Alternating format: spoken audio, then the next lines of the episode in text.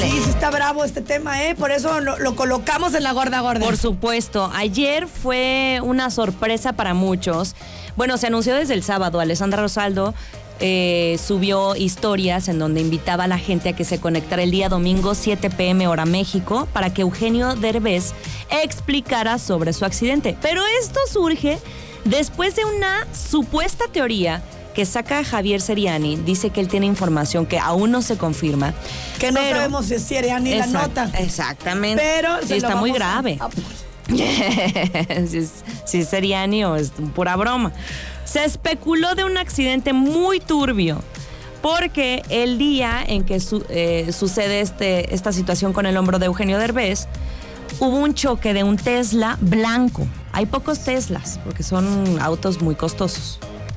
Y Eugenio Derbez tiene un Tesla blanco. ¿Qué pasó? Bueno, pues hubo un choque, un accidente automovilístico en donde fallece una persona y dicen que supuestamente ese Tesla era de Eugenio Derbez, que lo estaba manejando y que estaba en estado de ebriedad y que se dio a la fuga.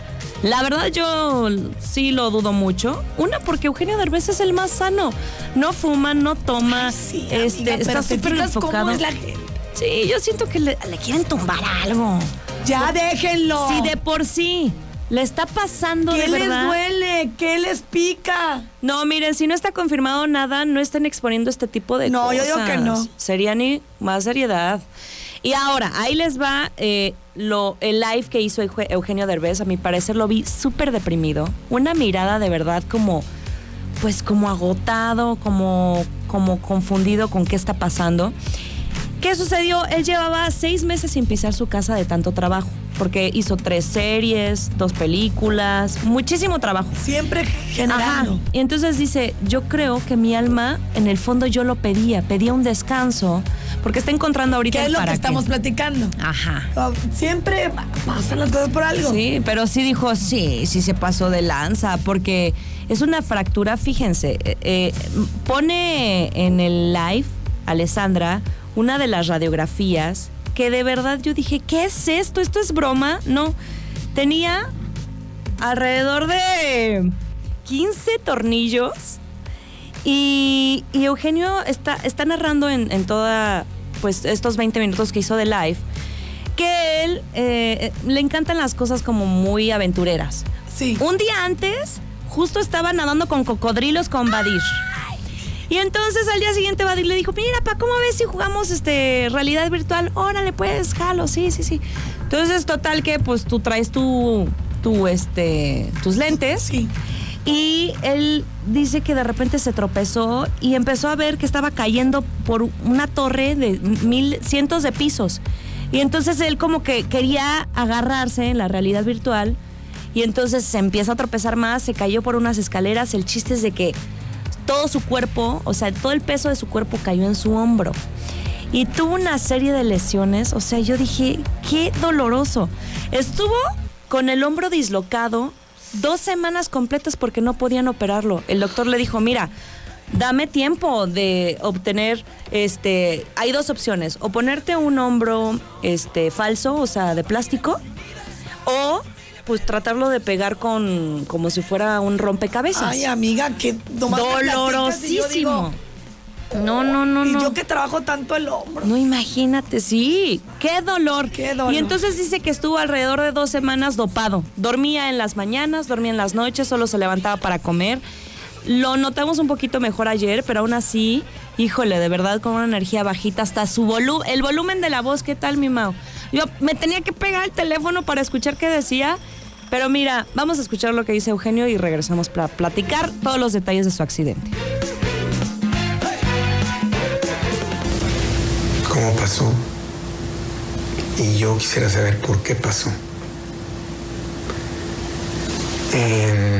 Y- y digo por qué pasó porque siempre me han dicho y creo que las cosas pasan por algo. El agua pasa por las tuberías. no, es un chiste que no debe haber hecho, pero no, no me lo aguanté. No, las cosas pasan por algo. Yo creo que eh, esto que me pasó fue para algo. Y estoy tratando de encontrar el para qué fue.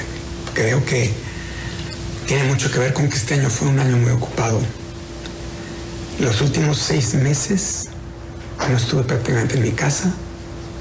No pisé mi casa más que únicamente en dos ocasiones y para cambiar maleta. En seis meses.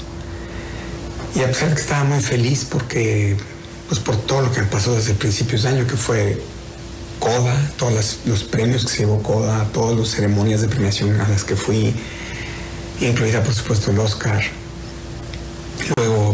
Hice una película y luego hice gira del ballet de promoción de la película del ballet no, no bailando yo. Y luego tres series hice. Entonces la verdad estaba yo feliz por el lado del trabajo, pero también me sentía un poco ahogado. Sentía que mi alma, me sentía un poquito como en la cárcel, ¿saben? De no tener de repente vida, ni poder tener días libres, ni poder tener, pues eso, una vida. Yo creo que este accidente pasó por eso, de alguna manera era el universo o quizá mi alma pidiendo parar. Oye, pero no, no deja su comedia haciendo chistes. No se puede ni reír No, porque porque, le duele. sí, pero- claro. Pero mira, Eugenia, a veces sí decimos, pero me paró, pero me, me estoy en un duelo porque estoy perdiendo mi hombro. Sí. Y Mire, qué bueno que lo tomes con optimismo, porque al final del día es tu naturaleza. claro. La- Y No, no, y- haces pausas, pensé que ya había. es que hago pausas porque no puedo hablar. sí, sí, sí. Entonces me impulso. Ok, adelante. Te Y dejo. aparte estoy muy emotiva porque sí, Ajá. sí, tú lo has vivido, Oli. Y pues tú sabes. Sí, es, es un proceso bien difícil. ¿Te acuerdas que me decías, amiga, estoy frustrada, estoy llorando? No, yo. Estoy aquí y, y Olivia es súper proactiva. Sí. Entonces yo le decía a Oli, por algo te pasan las cosas, necesitas una pausa.